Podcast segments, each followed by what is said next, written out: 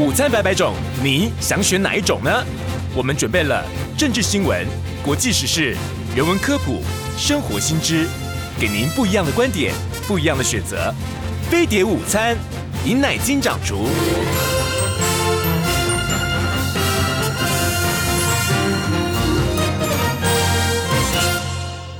欢迎回到飞碟午餐，我是尹乃菁。这个我们飞碟午餐的听众朋友、观众朋友呢，呃，熟悉我们节目的人都知道呢，我有我在眼睛上面呢有很麻烦的这个问题啊，我有呃干眼症的问题啊，那我现在呢在治疗这个干眼症，然后呢随着这个年纪呢，我可能很快呢就又有白内障的问题啊，所以今天呢，呃，我们请到了。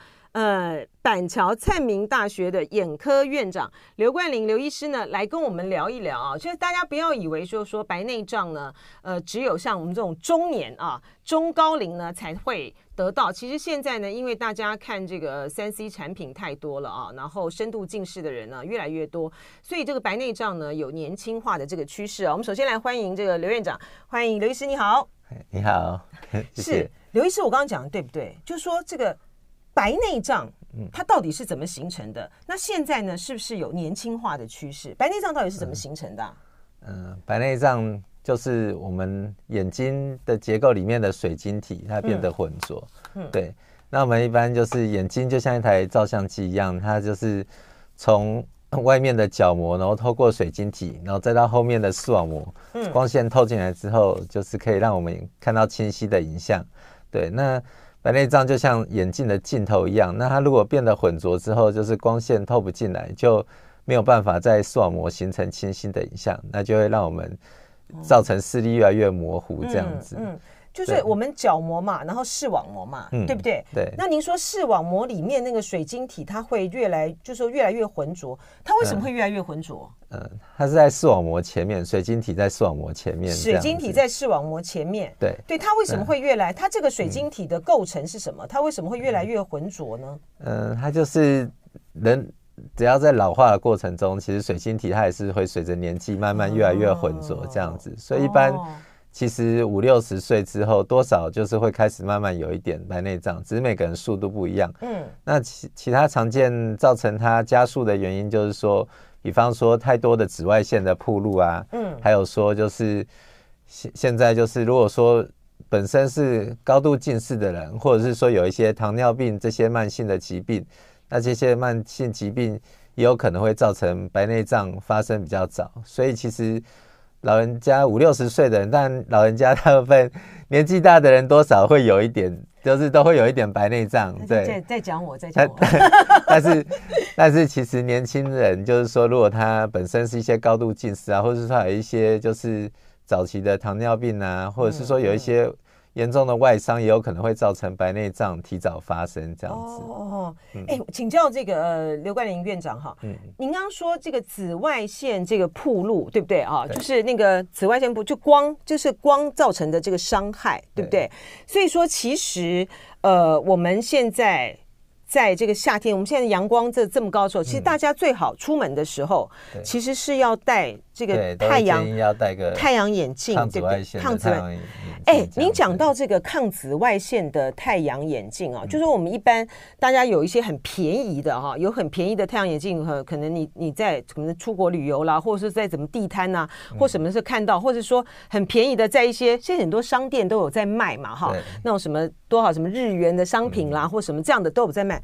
它那个未必有能够放防抗紫外线，对不对？对，基本上我们还是要看一下它镜片上面的标示，这样子。对，所以镜片上面要的可能没有这样，有太便宜可能没有，就小朋友的那种可能没有哦。这个燕安不要这个虐待你的儿子啊，您房里买的是有吗？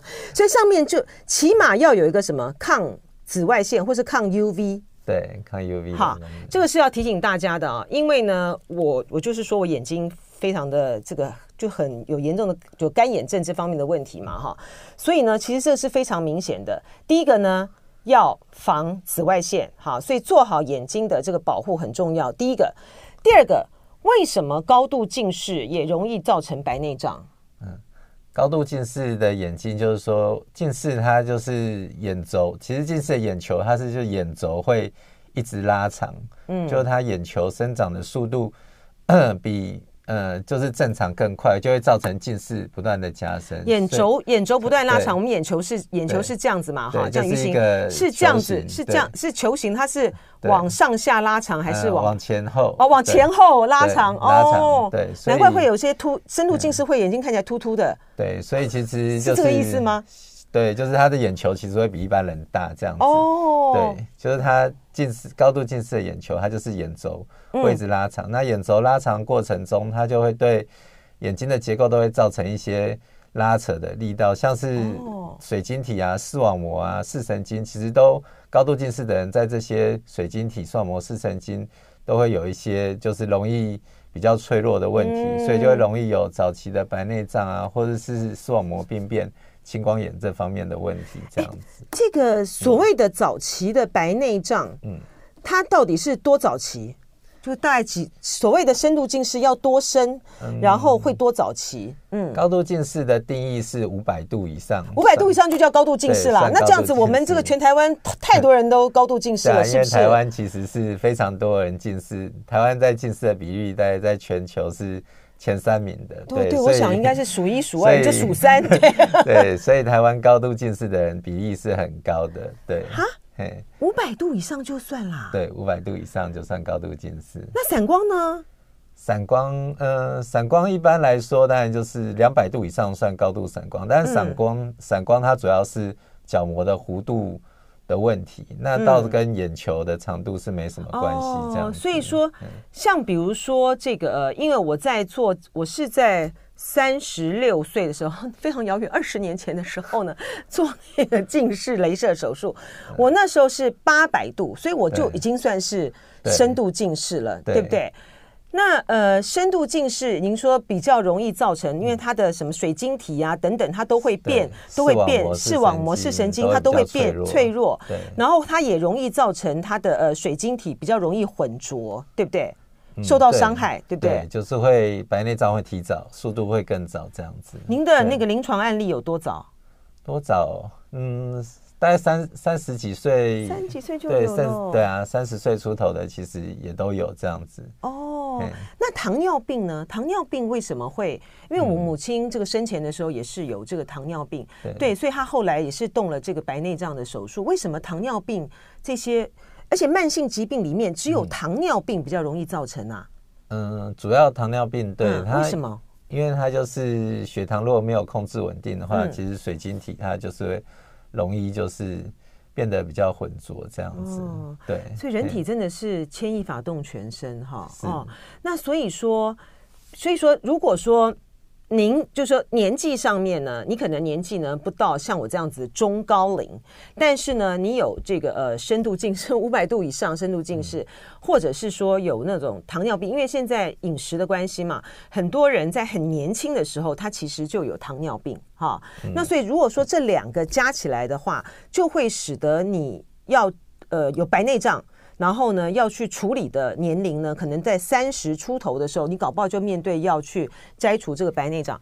那摘除这个水晶体的，就是说白内障的手术，它其实就是置换那个水晶体嘛，对不对？对，就是把原本混浊的水晶体移除，然后放一个新的人工水晶体进去，这样子。嗯，嗯，然后就一劳永逸了吗？嗯，对，基本上现在的人工水晶体的材质都很进步，所以。放进去之后都可以用一辈子没有问题，这样子。所以说，但是呢，他也没有，他也没有要提早做的必要嘛，对不对？嗯，对，基本上他程度大概是怎么样？手术最重要就是看有没有造成日常生活的影响，就是视力模糊的程度有没有对病患造成日常生活的影响。那如果他觉得日常生活有受到影响的话，就可以处理这个白内障。对我们一般来，我们一般来讲，比如说这个呃，爸爸妈妈妈啊，然后还有这个自己的话，你所谓就是我们在这是很明显的是，因为我现在还没有白内障，就你很明显的，你就会发现说它对于你的视力造成影响。那这个时候的话呢，是一个什么样的一个状态之后，你就应该要去做这个白内障的检查了。嗯，因为白内障就是它会影响视力嘛，那它影响有很多种，就有时候就是。可能看东西会有两个影子，然后或者是说，就是说有的人是在大太阳下就会觉得看东西就是会特别的模糊，那有的人是说他会觉得晚上就是开车的时候就是会容易有眩光啊，或者是说他会对色彩的敏感度会就是觉得没有那么好，对，它也会影响对色彩的敏感度哦，对对哦，但是白内障其实它因为它的进展大部分是慢慢的，所以其实有时候就是。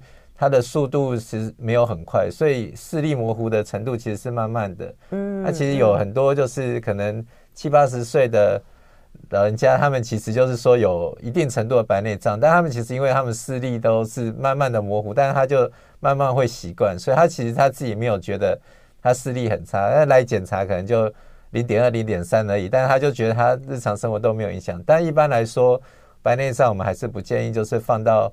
太过成熟再处理，因为现在的手术的技术就是是不建议放到太成熟，就是大概七分熟的时候就要处理了。如果放到太熟的话，嗯，就会比较难处理。为什么？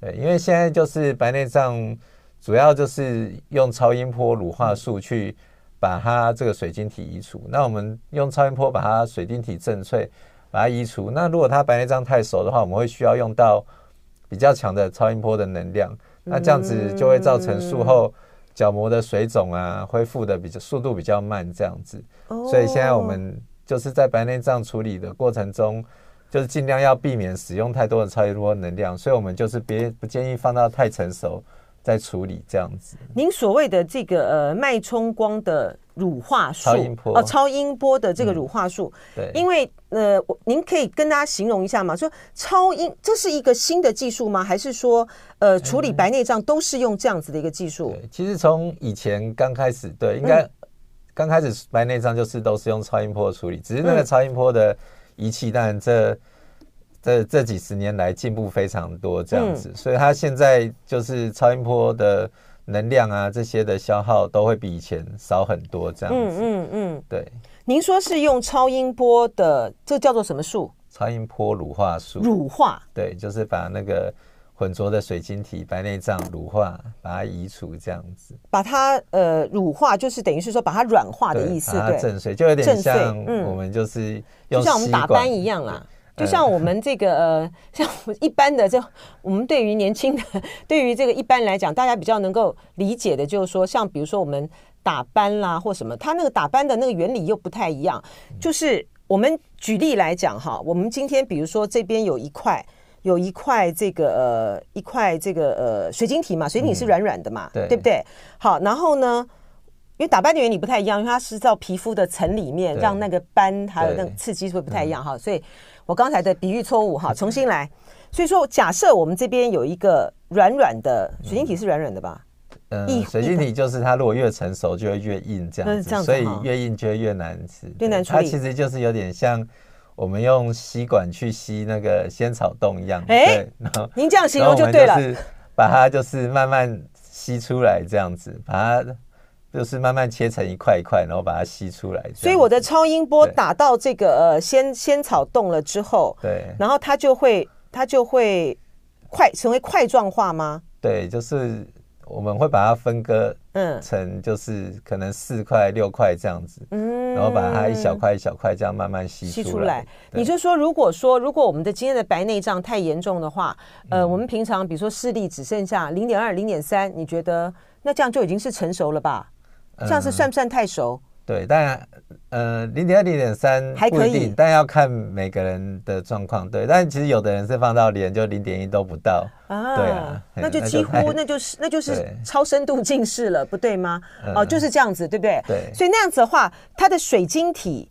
你就说，呃，白内，因为它的那个水晶体浑浊，浑浊会使得这个水晶体就变成是硬化的意思，对不对？对哦，所以硬化，你在打的时候，你用超音波的这个能量呢，去把它软化的这个过程，乳化的过程之中，它就变得比较难去难碎。就像我们的那个果冻，它里面就变得比较硬了。对，比较硬的时候呢，你就比较容易伤到呃。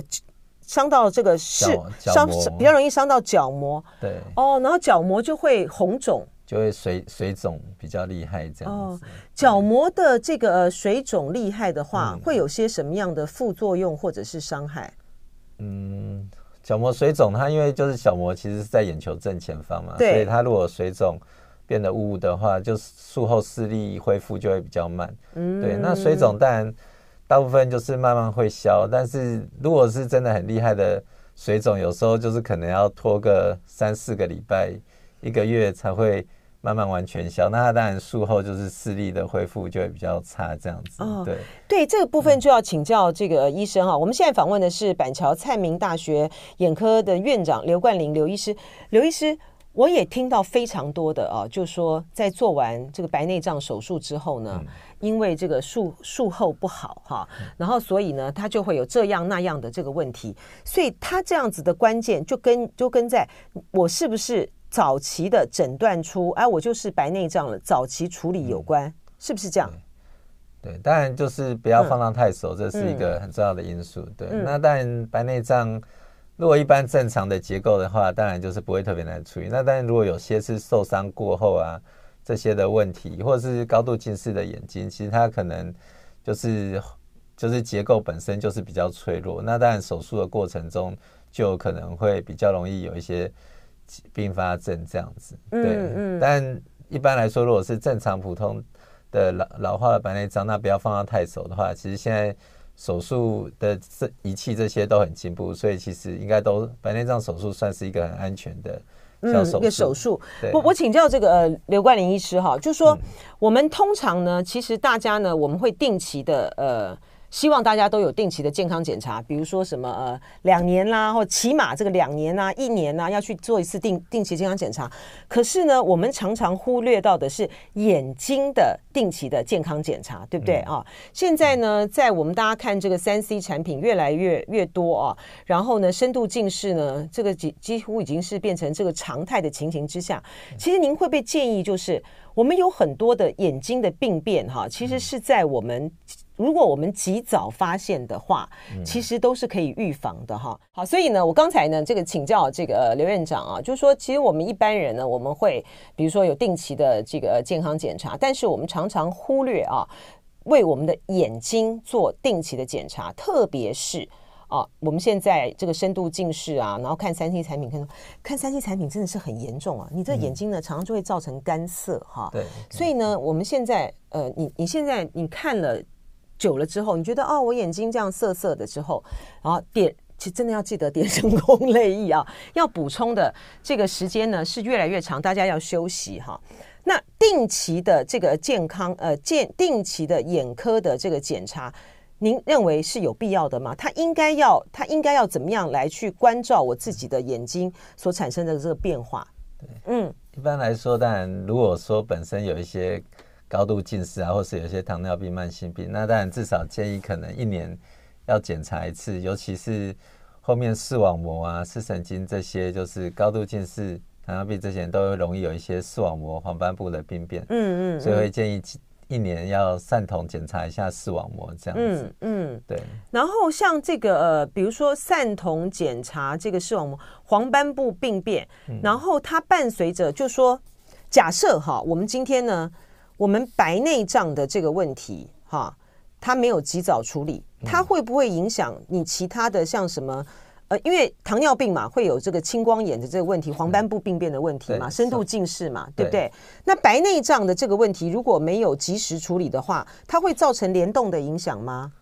嗯。白内障水晶体跟后面视网膜两个是就是不同的位置，对不对？所以是不太会互相影响这样子。嗯嗯，对。可是要，可是却要实时的去注意说，呃，你的第一个你要先解决你白内障的这个问题，然后呢，青光眼跟这个黄斑部病变，它有些什么样？它好像就只能够只能够控制嘛，对不对？对，就是它不能逆转嘛。对，青青光眼和视网膜病变。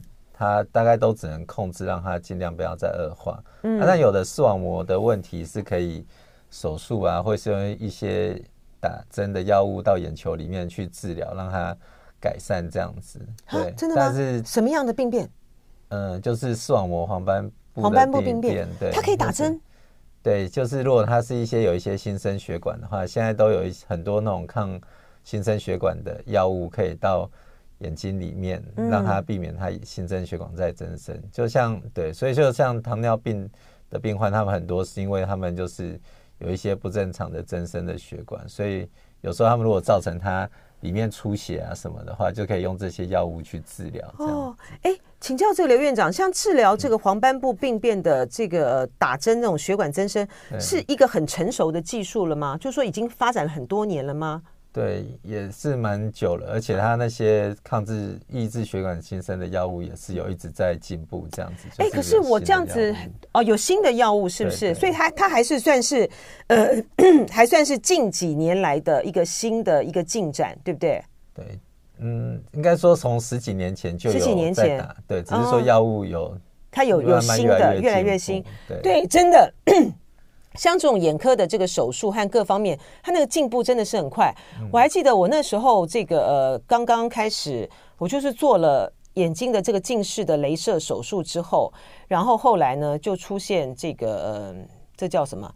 呃飞蚊，好、啊、就是有严重就是飞蚊，然后就是慢慢这样进步。那时候呢我去看这个眼科，然后在我前面呢就是一个、嗯、呃。法官就是一个法官，他是审理，他是审理这个陈水扁案子的这个法官。然后，因为我进去的时候，那个法官还没有还没有出来嘛，哈。我觉得那医生，那个医生呢，哇，台大的 眼科医生，很有名的一个眼科医师，就几乎就是在训斥这个法官，你知道吗？你再不好好的这个方面的话呢，你的眼睛就要瞎了，这样讲。那个时候，可能因为技术还是比较。才比比较早的时候，它就是有严重的黄斑部病变的问题，所以那个时候可能还没有进展到这么的成熟的这个技术，可以用针剂药去打，对不对？对，可能嗯，以前可能不一定有这些药物，嗯、对。但视网膜病变是有很多种了，就有的是可以用药物治疗，但有的它就是真的是完全退化那种，就是也没有什么药物可以。让它再恢复这样子，嗯嗯，所以说就是呃，大家如果说有你有这个呃深深度近视五百度以上哈，然后其实最好是说糖尿病哈这些的呃疾病的话呢，其实伴随着我们的。这个眼这眼睛的这个健康，那刘医师的这个建议呢，就是说你最好就是一年，对，起码一次哈，然后你到这个眼科啊，这眼科的这个诊所呢，呃，医院呢去做这个散瞳的这个检查，然后让你就等于像是就像刚才这个刘院长所形容一样，就像照相机一样哈，把你的这个这个。角膜啊，视网膜啊，然后彻底的呃水晶体彻底的做一个检查，嗯、你就会发现说，哎，你这个呃视网膜，你有没有什么地方好像已经快濒临这个玻璃啊？视网膜玻璃的边缘。那你如果说视网膜病变，那我们就可以做镭射的手术把它给固定住，嗯、对不对？对，像高度近视的人是，像你说有飞蚊，这种飞蚊也是要特别注意，就是如果有突然出现，有时候是真的视网膜就是有一些破洞啊，这些有可能。造成视网膜剥离的问题，所以如果有突然出现，就一定要赶快做视网膜的检查，确认到底有没有问题。如果有发现破洞，但可以赶快用镭射把它固定住，这样可以预防它变成进一步变成视网膜剥离。这样子，嗯，这真的很重要哦，这真的很重要哦，因为我也是做过那个固定的，就是哎，先把它。打一就是用那个镭射手术嘛，哈，把它那个固定住。然后我的这个朋友呢，很多人都是已经看到，都是已经到这个视网膜，它就已经啪，这眼睛已经塌下一块了。对，那其实它就快距离玻璃了。然后紧急的这个联络医师，还好医生这个有空哈，能够帮你固定住，否则你的视网膜对，如果玻璃就要去动手术，对不对？对，就是要动。嗯视网膜玻璃的手术，把它视网膜再贴回去。但如果视网膜玻璃，它有时候它那个视力受损，就不一定能够百分之百再恢复正常。真的哈、哦，所以你看、嗯、这个眼睛多么的珍贵啊哈，多么非常的危险。其实大家要小心注意。然后要再有关于白内障的部分，嗯、现在有一些坊间都有一些传啊，就说哦，我我吃什么啦，然后点什么呃眼药水啦，就可以治疗这个白内障。真这样，真的有这种事吗？嗯。基本上吃的和点的药物目前是没有说可以把白内障根治，它顶多就是延缓它增加的速度这样子。对，所以白内障它的药水就是让它增加的速度不要快快，但是已经有的白内障是不会消失的。所以如果真的已经白内障的程度有影响到视力，那就只能用手术的方式处理这样子。您说有药水可以减缓？白减减缓那个水晶体浑浊的呃速度嘛，哈，是真的有这种药水哦，是要这是这应该要要眼科开吧？对，要眼科开，对，但这个药水对，但其实它减缓的效果也不是说真的就是可以让它完全不增加，它只是减缓它增加的速度，但其实。大部分还是会随着时间慢慢再越来越严重，这样。哦，那我们平常吃，比如说吃这些什么什么叶黄素，什么这些有很多嘛，哈。对。那种那种是那种的作用在哪里？有效吗？嗯叶黄素主要是保护视网膜黄斑部的功能，嗯、对，那对白内障倒是没有什么没有什么效果，对帮助。所以说白内障的最重要的就是，呃，你不要拖到太久啊，不要让这个水晶体呢变得太硬太成熟啊，然后就是呃定期的去检查，嗯、然后呃因为呢，像比如说。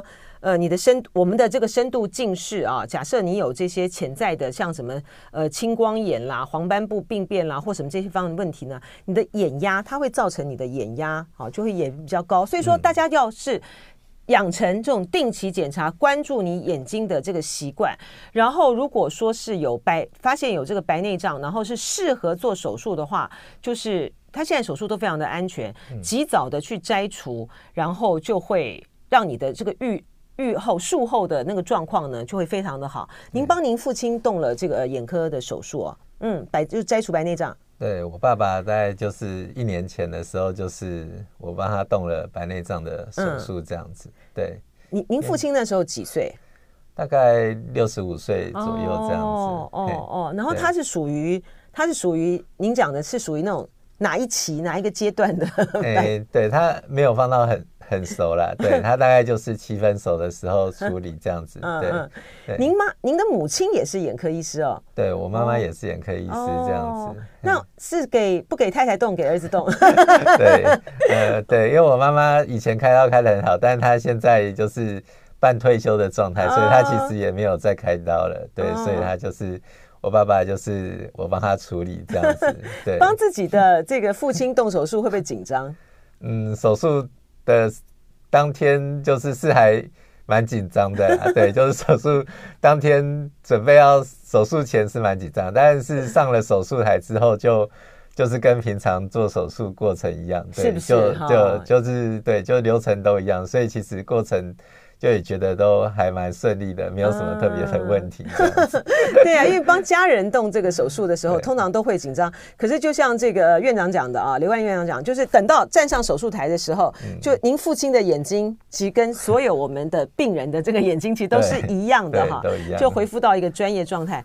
您这个呃，您跟这个母亲呢都是这个眼科医师，当初呢是在这个呃母亲的期待之下，也选择了眼科吗？呃，也没有，他也没有要我一定要学眼科，对，就自己对眼眼睛眼科是蛮有兴趣，有可以开刀，也可以。看门诊这样子，嗯、对，就是可以内外兼修这样子。对，我最近呢，因为这个治疗眼睛的这个关系啊，所以我就觉得啊，眼睛啊，眼科呢，真的是应该是为，应该是现在开始到这个未来呢，都是最夯的、最夯的一门啊。因为人的眼睛呢，只有就这两个眼睛，非常的两个眼球，然后非常非常的这个宝贵，所以呢，现在呢，正在大力的这个鼓励呢，我朋友的小孩呢，念医学院的呢，呃，选择眼科怎么样？选择眼科不错吧？